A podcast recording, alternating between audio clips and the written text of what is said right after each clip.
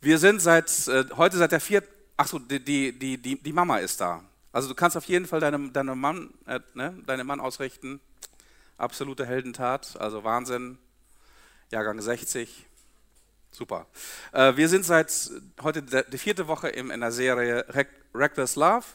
Äh, Gottes waghalsige Liebe entdecken und ähm, genau. Ähm, was, warum ist dieses Thema so wichtig? Warum ist es auch für mich so wichtig und warum ist es für die Gemeinde sehr wichtig?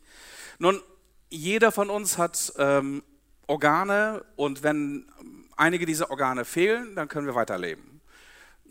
Ich sehe gerade einen, einen, einen Arzt hier sitzen und er kann das bestätigen. Also wenn dir zum Beispiel eine Niere fehlt, kannst du weiterleben, oder? Kann man weiterleben, okay. Wenn dir ein Lungenflügel fehlt oder der eingefallen ist, ich habe schon selber Leute kennengelernt, mit einem Lungenflügel kannst du weiterleben. Wenn dir ein Auge fehlt oder beide sogar, geht, okay. Oder die Ohren fehlen oder die Nase fehlt oder keine Ahnung, die Zähne fehlen. Bei einigen ist es Alltag. Die reinigen das jede Nacht extern. Ja. Passiert, passiert im Alter. Also wenn uns einige dieser Organe fehlen, äh, können wir gut, in der Regel einigermaßen gut durchs Leben kommen. Aber entfernt man dir das Herz für immer, bist du, keiner von uns ist überlebensfähig. Also das Gleiche bezieht sich auch auf die Liebe. Entfernt man Liebe aus dem christlichen Glauben, ist der Glaube tot. Man kann viele, viele andere Dinge vielleicht entfernen, viele Bekenntnisse vielleicht hier und da rausnehmen und nicht so ins Zentrum rücken, wird der Glaube immer noch weiter existieren und weiter leben und überleben aber entfernt man die Liebe aus dem Glauben, ist der Glaube tot. Warum? Weil das Thema Liebe ist nicht ein Nebenthema in der Bibel. Es ist kein besonderes Kapitel in einem Drama. Es ist, ist kein, kein Höhepunkt, keine Klimax in einer, in einer Liebesgeschichte. Es ist keine Fußnote, noch ein Kommentar in der Bibel.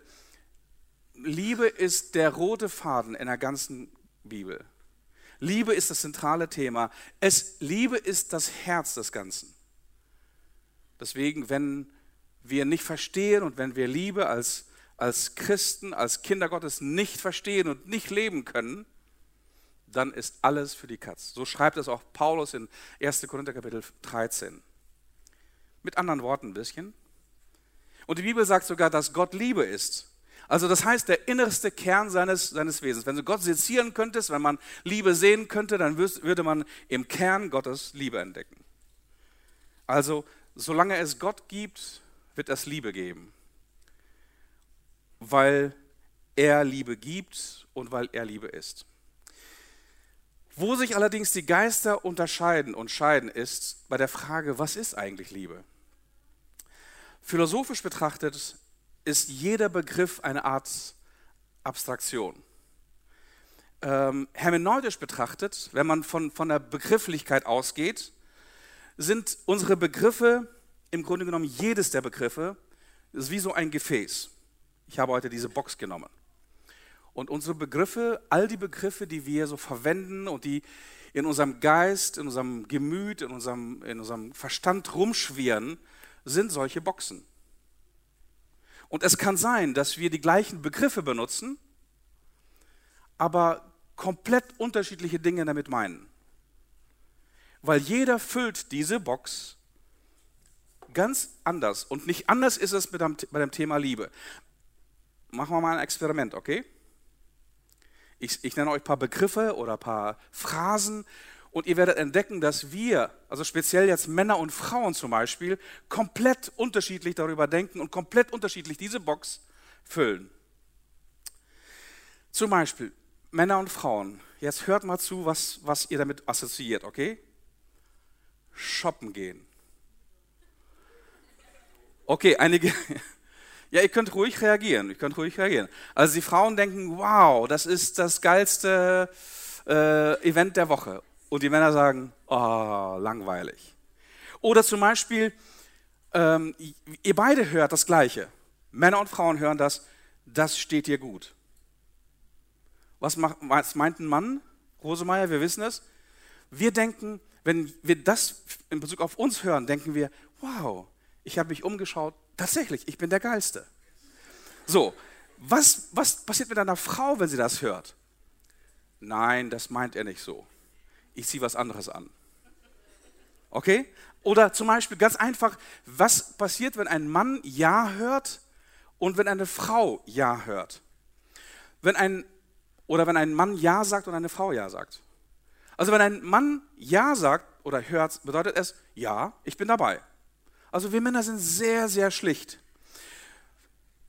Wenn eine Frau Ja hört, dann denkt die folgendes, ja, ich glaube, er hat keine Lust. Oder wenn, wenn ein, ein, ein Mann hört oder sagt, entscheide dich, äh, von seiner Frau zum Beispiel, er hört, entscheide dich, dann meint ein Mann folgendes. Also sie hat eigentlich schon entschieden und wenn ich jetzt mich zurückziehe, dann gibt es wirklich Ärger. Ähm, oder wenn ein Mann zu einer Frau sagt, entscheide dich, dann denkt eine Frau folgendes, oh, der Kerl, der will mich bedrängen. Er will mich manipulieren, er, er kommt mir einfach zu nah.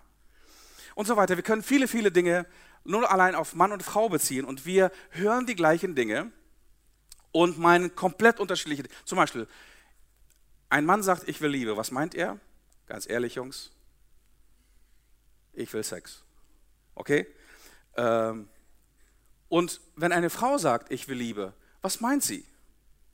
Räum bitte die Küche auf, bring deine dreckigen Klamotten in die Wäsche, dusch dich und nimm bitte die kind, mir die Kinder ab. Ist das, das gleiche Wort, die gleichen Begriffe, aber dazwischen liegen Welten. Warum? Unser Gehirn ist so konstruiert, dass wir mit unsere, unsere Begriffe, unsere Welt mit den Dingen unserer Weltanschauung füllen. Und es können zwei Menschen sein, die das Gleiche hören, aber in dieser Box sind ganz, ganz unterschiedliche Dinge drin. Also es ist so eine Art Eimer. Und genau das Gleiche passiert, wenn wir über Liebe reden. Also für die eine ist Liebe zum Beispiel, für einige ist Liebe ein, ich nehme einen Begriff oder ein, ein, ein Gegenstand. Liebe ist ein Gefühl. Liebe ist ein Gefühl. Liebe bedeutet Schmetterlinge im Bauch, Wolke 7, Kribbeln, Verliebtheit. Äh, Liebe kann man nicht widerstehen. Deswegen hört man solche Sätze von, von Männern, ach Schatz, ich kann nichts dafür tun. Ich habe mich einfach in die Sekretärin verliebt. Äh, es ist ein Gefühl, das sich einem aufzwingt, das überrollt einen. Ich bin diesem Gefühl völlig ausgeliefert. Und wenn jemand wirklich mal über beide Ohren verliebt war, der kennt das. Das ist ein Gefühl, wo man denkt, okay, ich kann diesem Gefühl nicht widerstehen. Es überkommt nicht wie eine Welle, äh, irgendwie, wie ein Tsunami in einem Urlaubsort. Also, es kann ein Gefühl sein. Für die anderen vielleicht ist Liebe, und so füllen wir unsere Boxen, für, für andere ist Liebe eine Entscheidung. Wir legen das diese Box ab. Box Liebe bedeutet für mich eine Entscheidung. Es ist ein Akt der Willenskraft. Daher ist Liebe auch beständig und nicht der Wechselhaftigkeit von Gefühlen ausgesetzt. Gefühle spielen, wenn überhaupt, eine nebensächliche Rolle. Es geht um Nüchternheit, es geht nicht um Nähe. Es geht dabei, dass wir bei Sinnen bleiben und nicht, dass wir in leidenschaftliche Euphorie verfallen. Es geht darum, dass wir keine Wagnisse eingehen, keine Risiken, keine Schwächen, keine Zerbrechlichkeit. Beständigkeit ist das Motto dieses, dieser Vorstellungskraft von Liebe. Kurs halten, wie die Titanic. Es gibt keine Eisberge, die mich aufhalten können. Und während ich so über diese Begrifflichkeiten und Vorstellungen von Liebe rede, sitzt du hier und kategorisierst schon. Du denkst, ja, stimmt, äh, ich kenne jemanden, der so über Liebe denkt.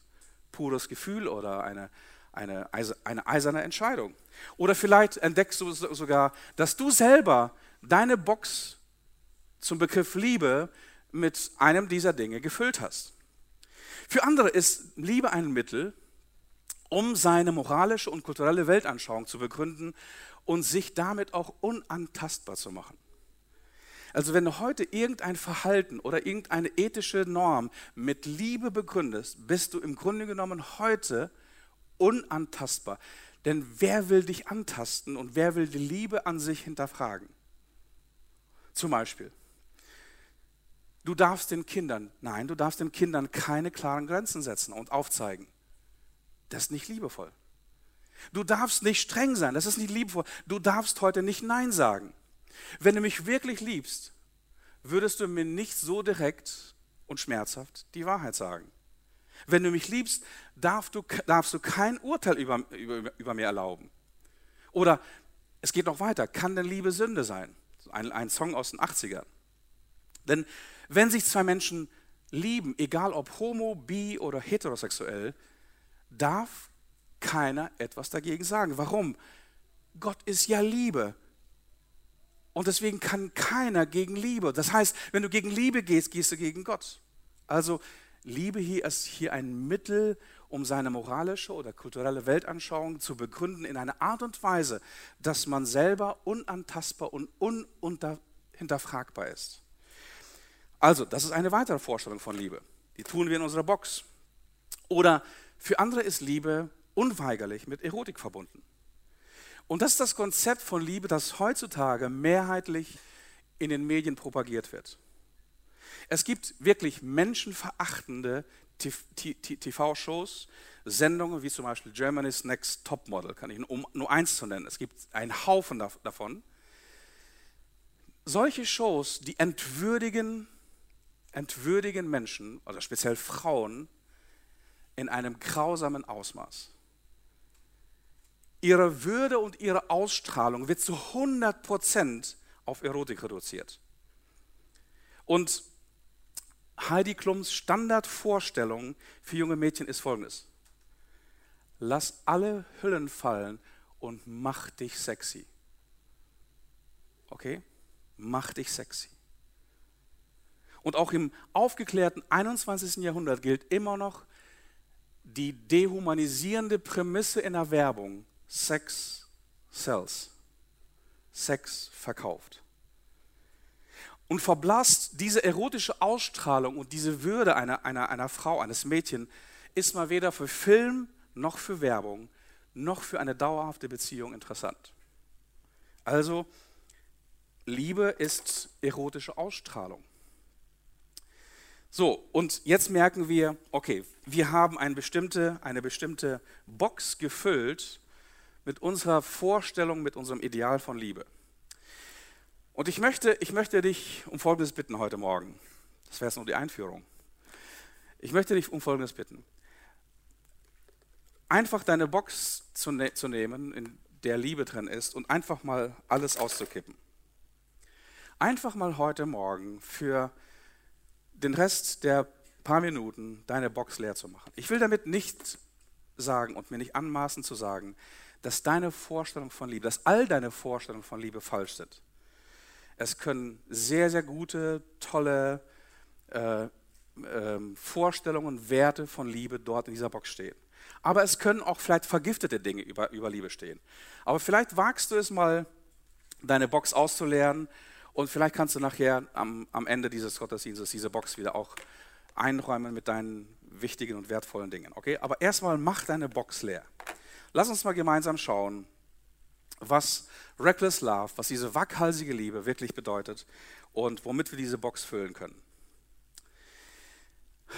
Ähm, also, was ist Liebe? Das ist das Thema des heutigen Vormittags. Und ich will dir dazu eine Geschichte lesen aus dem zweiten Teil der Bibel. Wenn du eine Bibel-App oder eine Bibel dabei hast, die steht im Lukas Kapitel 10 von Vers 25. Und diese Geschichte gibt es wirklich nur im Lukas-Evangelium. Also, da begegnet ein Jurist ein, äh, wahrscheinlich ein Anwalt oder ein Richter, Jesus, und stellt ihm folgende Frage. Und siehe, ein Jurist stand auf, also bei den meisten Übersetzungen heißt es Gesetzeslehrer, aber das Wort, was da gebraucht ist, steht für einen ausgebildeten Juristen, nicht für einen Schriftgelehrten oder Pharisäer. Siehe, ein Jurist stand auf und versuchte Jesus und sprach, Lehrer, was muss ich getan haben, um ewiges Leben zu erben? So, wenn du, wenn du diese Situation siehst, da ist ein ausgebildeter Jurist und er stellt Jesus eine Frage zur Prüfung, dann ist die Sache auf jeden Fall ernst. Solche Juristen mit dieser Bezeichnung waren in der Regel Mitglieder des Sanhedrin und Sanhedrin war das oberste jüdische Gerichtshof. Also vergleichbar mit, mit Karlsruhe, mit dem deutschen äh, Bundesgerichtshof in Karlsruhe. Also es geht jetzt zwar um keine Gerichtsverhandlung, aber es geht hier um den Ruf um die Legitimation und um die Integrität dieses Rabbi Jeshua. Das steht hier auf dem Spiel. Und vor allem, es geht um das wichtigste Thema einer Religion, eines Glaubensbekenntnisses. Es geht um Erlösung. Wenn der Jurist fragt, Rabbi, sag mir bitte, wie kann ich ewig leben, dann ist das die Frage nach der Erlösung. Äh, was muss ich getan haben, um ewiges Leben zu haben? Und das, die Frage nach der Erlösung ist immer die, die Spitze, das ist der Höhepunkt, das ist das Wichtigste eines Glaubenssystems. Und Jesus ist zwar kein Jurist, aber er ist sehr, sehr clever. Er antwortet nicht auf die Frage, sondern stellt eine Gegenfrage. Und zwar folgendermaßen. Er sagt ihm, nun mein Lieber, du bist hier von uns beiden, der Jurist. Und jetzt möchte ich, dass du mir antwortest, was steht im Gesetzestext geschrieben? Was steht im BGB sozusagen? Und das Gesetzbuch, das BGB der Juden war damals die Torah. Und die Torah bestand hauptsächlich aus den fünf Büchern Mosen. Und der Jurist zitiert aus dem FF, aus dem Ärmel auswendig die richtigen Paragraphen. Du sollst den Herrn, deinen Gott lieben aus deinem ganzen Herzen und mit deiner ganzen Seele, mit deiner ganzen Kraft und mit deinem ganzen Verstand und deinen Nächsten wie dich selbst. Und dieses Wort ganze Seele, ganzes Herz, ganzer Verstand, äh, äh, ganze Kraft, äh, da steht im Griechischen ein Wort, heißt holes. Und wir kennen das aus dem deutschen Wort holistisch, also ganzheitlich, ungeteilt, äh, komplett, intakt. Und äh, das, das, hebräische Wort kol, das, was im Alten Testament steht, sagt das Gleiche aus. Es geht hier um das Ganze, es geht um das Gesam die Gesamtheit, die Totalität von allem. Diese Liebe zu Gott, dem Nächsten und zu sich selbst muss ganzheitlich und ungeteilt und komplett und intakt sein, vollkommen. Weder mein Herz, noch meine Seele, noch mein Verstand oder meine Kraft, das heißt meine, meine Wille, sollen darin gespalten, zwiegeteilt oder uneins sein. Also die wichtigste Frage der Erlösung und des ewigen Lebens ist also diese ungeteilte, ganzheitliche Liebe zu Gott, dem Nächsten und zu mir selbst. Und genau das zitiert dieser Jurist aus den Paragraphen des Gesetzesbuches. Und plötzlich ist Jesus derjenige, der nun den Juristen bewertet, obwohl der Jurist ja Jesus bewerten wollte und beurteilen wollte. Jesus sagt folgendes, richtig, eins plus mit Sternchen. Super geantwortet. Leb danach und du wirst ewiges Leben haben. Aber wie Anwälte so sind, ein, dieser Jurist wäre ein ganz, ganz schlechter Anwalt, wenn er nicht noch eine Frage zur Auslegung und zur Anwendung hätte. Ihr wisst, BGB ist ein, ein Werk und dann gibt es die Auslegung des BGB. Das sind äh, zig hunderte andere Werke, die die Auslegung des BGB be bewerkstelligen müssen. Also auch hier, jetzt kommt die Frage nach der Auslegung und Anwendung dieses Gesetzes. Rabbi, kannst du mir jetzt noch sagen, äh, gemäß dieser Gesetzesvorlage, wer wäre denn mein Nächster? So, und ich habe äh, eine Zeit lang als IT-Manager gearbeitet in einem großen Unternehmen und meine Aufgabe war, Woche für Woche meinem Vorstand über die Fortschritte meines Projekts zu informieren. Also sind wir in Time, sind wir in Budget, sind wir, äh, wie ist die Kundenzufriedenheit? Und das, all das musste ich jede Woche berichten. Ich wurde eingeladen vom Vorstand und ich hielt meine Präsentation. Meine Präsentationen waren detailliert und sie waren mehrseitig und äh, sowohl der Vorstand als auch mein direkter Chef, die waren immer unglücklich mit mir das ist einfach alles zu viel und das interessiert uns einfach nicht und das ist viel zu kompliziert und wir verstehen das nicht. Und ich präsentierte dann noch einmal und noch einmal und eines Tages nahm ich meinen Chef, mein direkter Vorgesetzter zur Seite und sagte, Jakob, du musst eines verstehen. Du musst deine Präsentationen vorstands- und kindergerecht machen. Okay, bei mir machte es Klick. Das heißt, wenn, es ein kind, wenn ein Kind meine Präsentation versteht, dann versteht es auch mein Vorstand. Und dann reduzierte ich meine Präsentation auf eine einzige Seite, wo ich alle detaillierten oder eine, ein, alle, alle Aussagen auf einer Seite hatte mit einem, mit einem Ampelkonstrukt, äh, grün, super, gelb, läuft so lala, rot, hier ist Gefahr in Verzug in diesem Projekt. Und mein Chef und meine Vorgesetzten waren zufrieden. Also seitdem habe ich Folgendes gelernt. Wichtige Dinge müssen kinder- und vorstandsgerecht gemacht werden. Und auch Jesus verstand das, dass er einige Dinge einfach kinder- und vorstandsgerecht erzählte. Jetzt steht vor ihm dieser ausgebildete Jurist und Jesus erzählt ihm eine Geschichte, die ein Kind verstehen würde. Gesundheit. Nun, wer ist mein Nächster, ist die Frage. Und Jesus erzählt dieses Gleichnis. Ein Mensch ging von Jerusalem nach Jericho hinab und fiel unter die Räuber, die ihn auch ausgezogen und ihm Schläge versetzt haben und gingen weg und ließen ihn halbtot liegen. Zufällig aber ging ein Priester jenen Weg hinab und als er ihn sah, ging er an der entgegengesetzte Seite vorüber. Ebenso aber auch ein Levit, der an den Ort gelangte und er sah ihn ebenso und ging an der entgegengesetzte Seite vorüber. Okay, einmal ganz kurz Stopp. Also hier heißt es, es gibt eine, alle waren unterwegs auf einem Weg hinab von Jerusalem nach Jericho. Ähm, also die Strecke beträgt circa 35 Kilometer und die Strecke sieht so aus. Es ist ein, ein, ein Live-Bild sozusagen von diesem heutigen Weg. Der, wo der andere Weg entlang ging, wissen wir noch nicht, vor 2000 Jahren. Aber der heutige Weg von Jerusalem nach Jericho sieht so aus. Also da gibt es einen Höhenunterschied von über 1000 Meter. Also hinab ist es okay, hinauf wird schwieriger. Ähm, und wie ihr seht an diesem Bild, die Umgebung ist total lebensfeindlich und wüst und menschenleer. Das heißt, wenn du dort mit einem Roller liegen bleibst und nicht weiter weißt und orientierungslos bist und kein Wasser hast, bist du nach ein paar Stunden bist du tot. Und wenn du zusammengeprügelt worden bist, dann bist du eher tot. Okay? Also diese beiden äh, Religionspersonen, äh, Priester und Levit, gehen hinab von Jerusalem nach Jericho. Was bedeutet das? Nun, Priester und Leviten waren Bedienstete des Tempels und es war ein ganzer Stamm, der dafür abge, abgestellt war, der Stamm Levi. Sie hatten keine eigenen Besitztümer, sie hatten kein, also kein, keine andere, kein, kein eigenes Land in Israel, aber sie wohnten verteilt im ganzen, im ganzen Land. Und sie wurden in Schichten eingeteilt jede Familie, jede Sippe hat eine bestimmte Schicht während des Jahres, um am Tempel zu dienen, die Opfer zu bringen und die, den Müll wegzubringen und die Asche wegzubringen von den Opfern und den Menschen zu helfen, Menschen zu dienen, zu singen, zu musizieren. Das waren die Leviten dann hauptsächlich. Für die Opfer waren die Priester zuständig. Und jetzt gehen diese beiden von Jerusalem nach Jericho. Das bedeutet, sie haben ihre Jahresschicht beendet. Sie haben Feierabend. Manchmal dauerte diese Schicht zwei, drei Tage, manchmal eine Woche, manchmal zwei Wochen. Okay? Also sie haben Feierabend und sie gehen nach Hause. Jetzt sehen sie einen irgendwo halbtot liegen.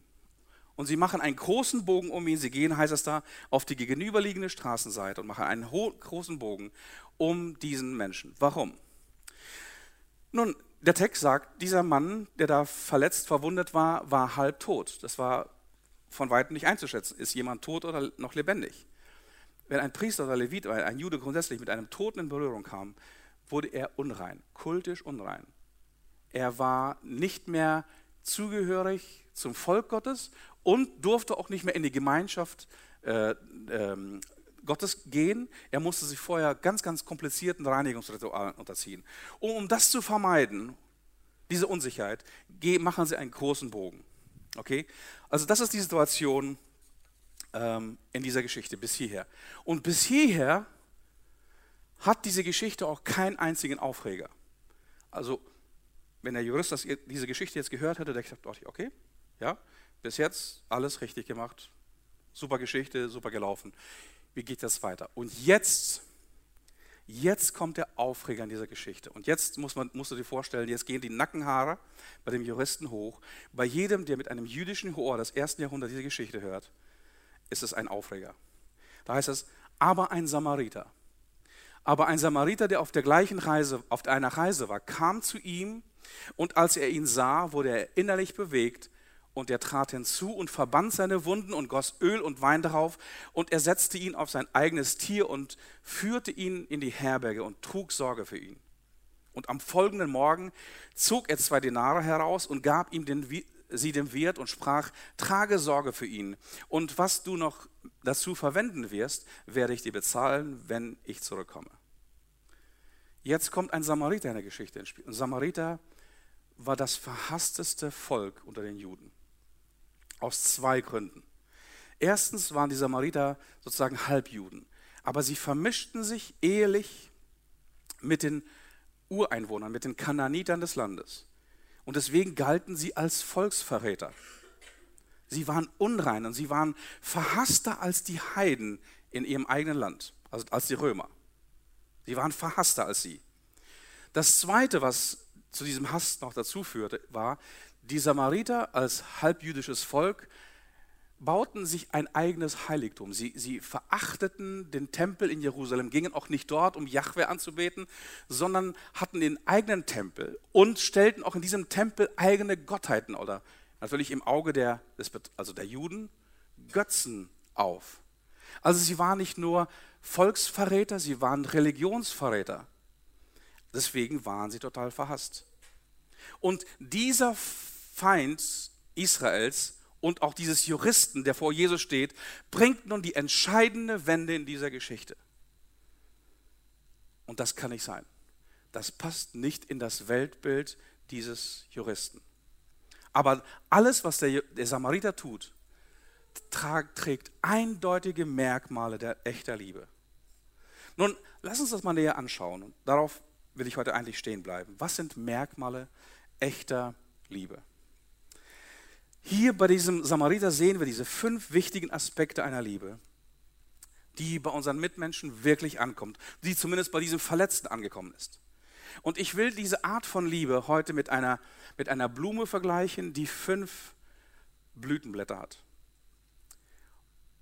Dieses, dieses, dieses Bild soll auch dazu dienen, dass nicht nur ein Aspekt dessen Liebe ist, sondern dass all diese fünf Aspekte Liebe wirklich ausmachen. Denn Wer will schon eine Blume haben oder jemandem schenken, die nur eine Blüte hat?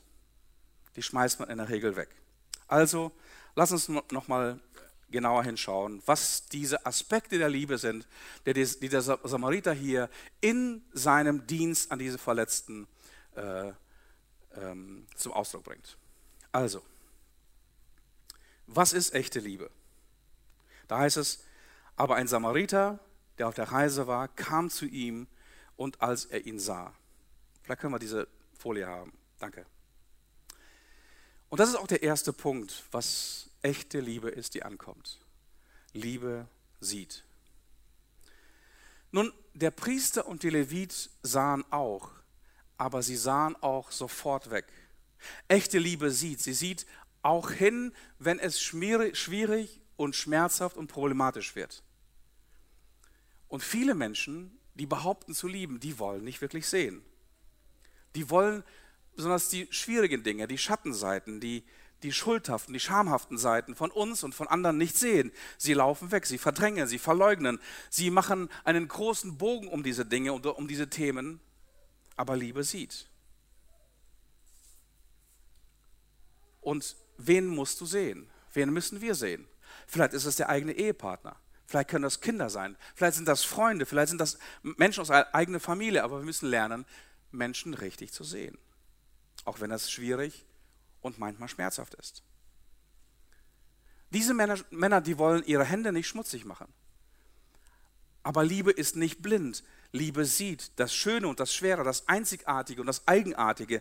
Und Liebe findet ihre eigene Schönheit in seiner eigenen Betrachtungsweise. Nun, bevor ich das erste Date mit Anita, meiner jetzigen Frau, hatte, sah ich sie sehr, sehr oft.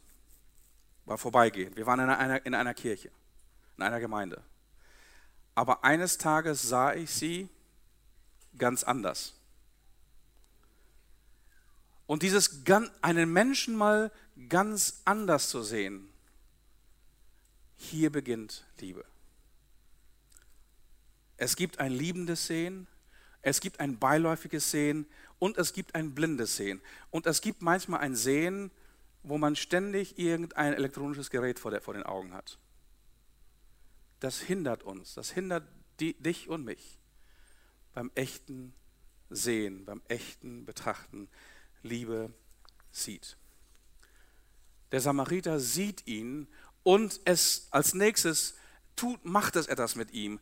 Aber ein Samariter, der auf der Reise war, kam zu ihm und als er ihn sah, wurde er innerlich bewegt.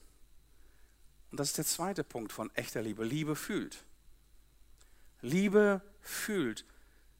Der Priester und der Levit sahen auch, aber sie entfremdeten sich gleichzeitig von diesem Mann. Sie hatten Angst.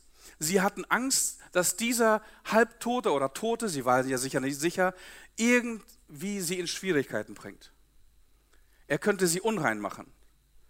Sie könnten Zeit und Geld verlieren. Vielleicht äh, steckten die Räuber noch irgendwo hinter, einem, hinter einer Kurve, hinter einem Berg, hinter einem Hügel. Und was macht Angst mit uns? Angst verschließt uns komplett.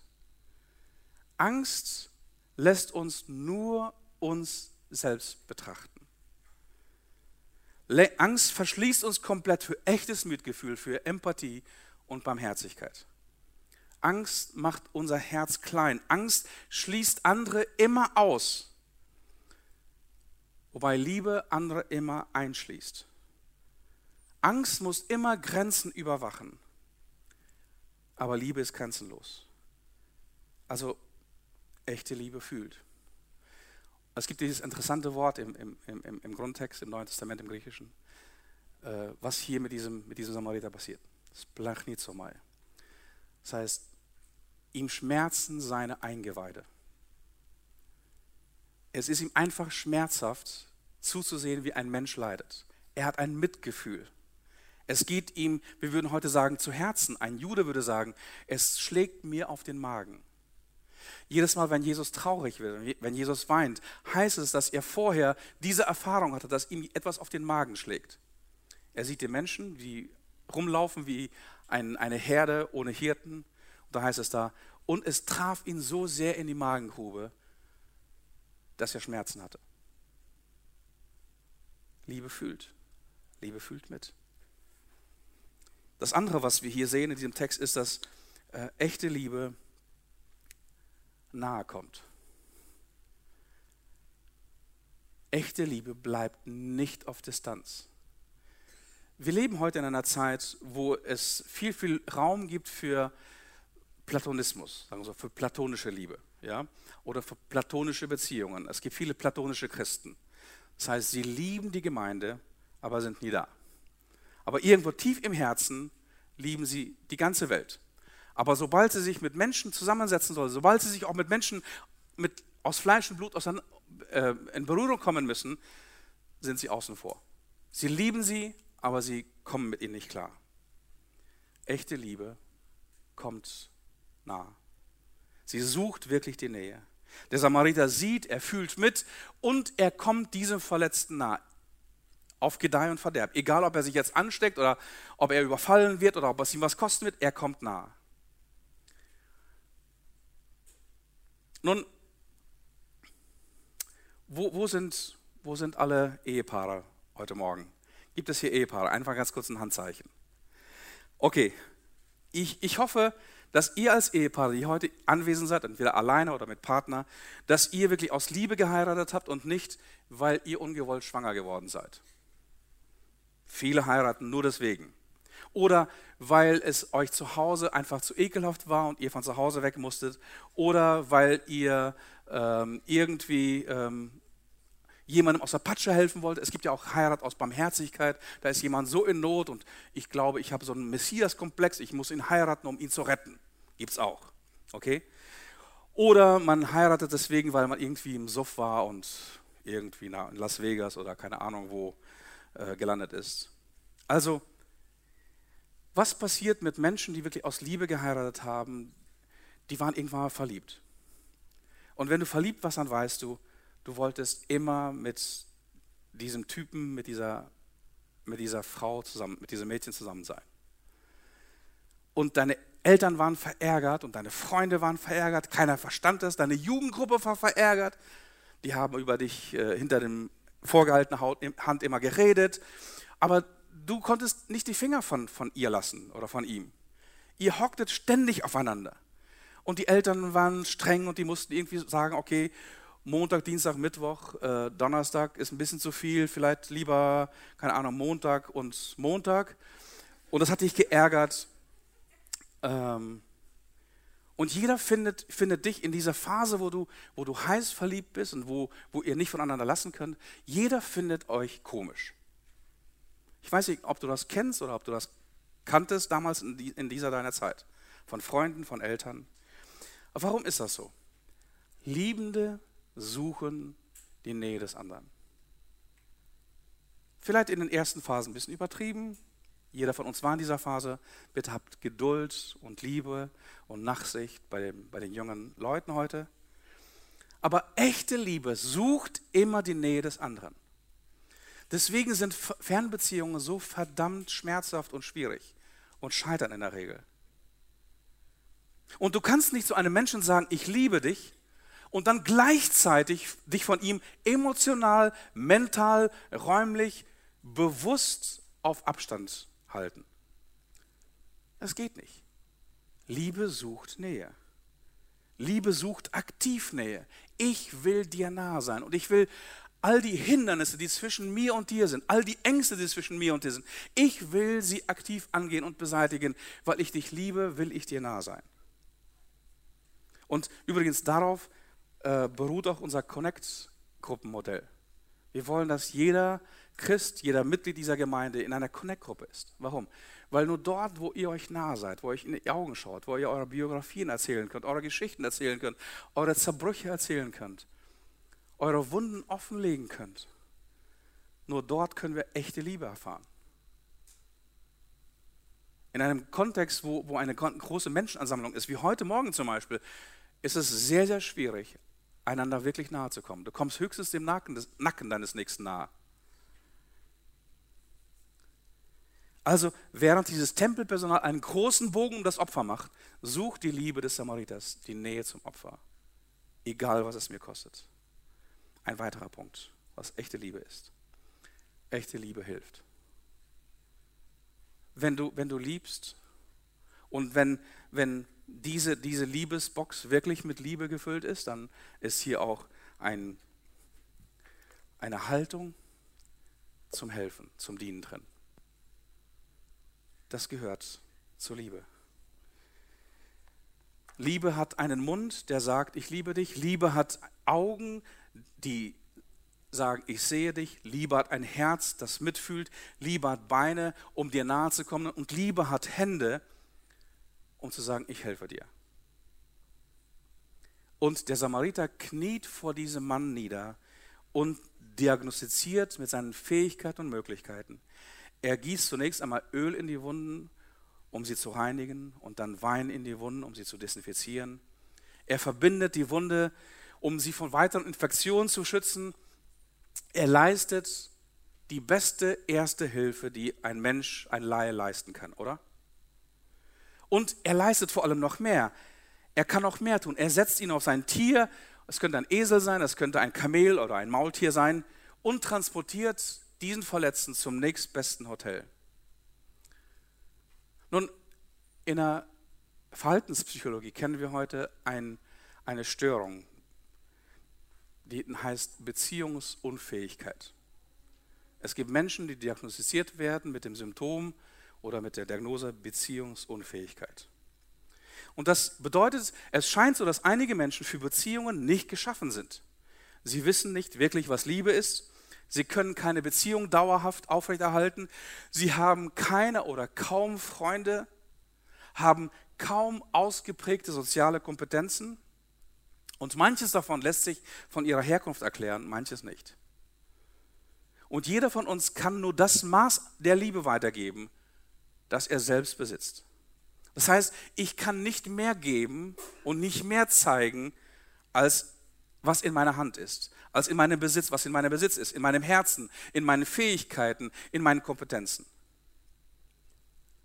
Und die Bibel sagt Folgendes. All das, was du hast, und jeder von uns hat zumindest etwas. Wenn du bereit bist, das zu teilen, das ist Liebe. Das ist Liebe. Und egal, ob jemand dich beziehungsunfähig nennt oder nicht, ob jemand dich irgendwie abstempelt oder diagnostiziert oder, oder irgendwie ein, ein, ähm, dich bewertet, du hast etwas in deiner Hand. Du hast etwas in deinen Fähigkeiten, was du besitzt und was du teilen kannst. Und keiner verlangt mehr.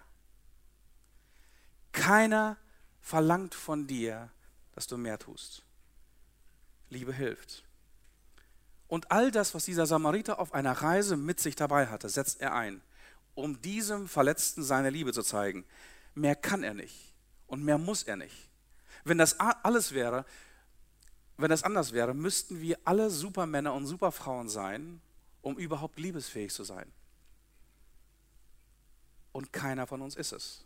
Keiner von uns ist ein Supermann oder Superfrau, wenn es um Liebe geht. Was hast du in deiner Hand? Was ist echte Liebe? Und ein letztes.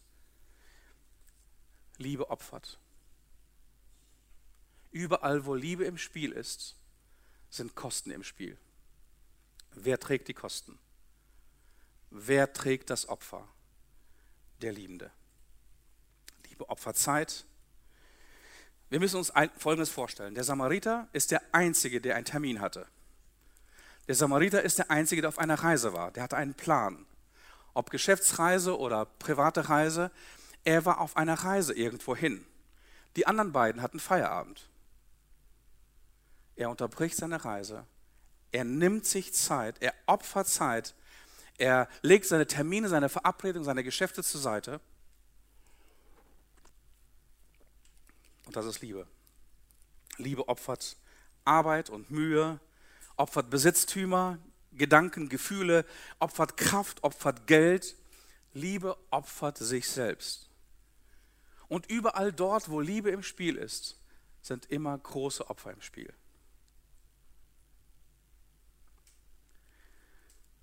Und dann stellt dieser Jesus diesem Anwalt eine Frage. Was meinst du, wer von diesen dreien der nächste dessen gewesen ist, der unter die Räuber gefallen war? Und jetzt merkst du, wie, wie, wie, wie sehr verhasst die Juden damals gegenüber den Samaritern waren. Die, die wagen es noch nicht einmal, sie als Samariter anzusprechen. Die Antwort des Juristen war, er aber sprach, ähm, der die Barmherzigkeit an ihm geübt hat. Es muss ihm peinlich gewesen sein, das zuzugeben. Jesus aber sprach zu ihm, gehe hin und handle ebenso. Ich muss gerade mal auf die, auf die Zeitschiene schauen. Okay, unter, unter deinem Sitz, unter deinem Stuhl, wo du sitzt, ist ein, ein weißes, ein weißes Kärtchen.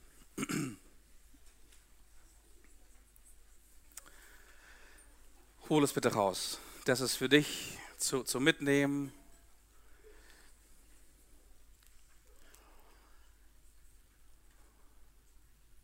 Liebe sieht. Liebe ackert.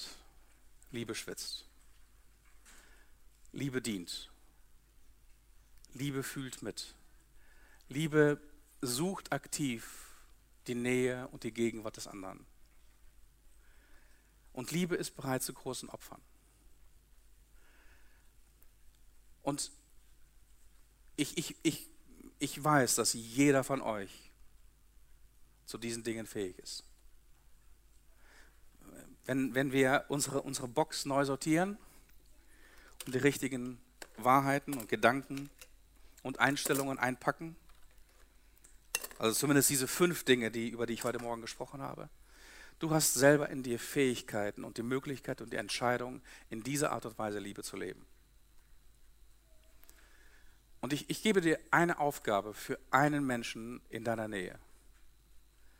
Und diese, diese Karte ist, fragt, wer ist mein Nächster? Wo gibt es, gibt es einen Menschen um dich herum, dem du mit dieser Liebe begegnen solltest? Es kann der eigene Ehepartner sein. Es kann dein eigenes Kind sein.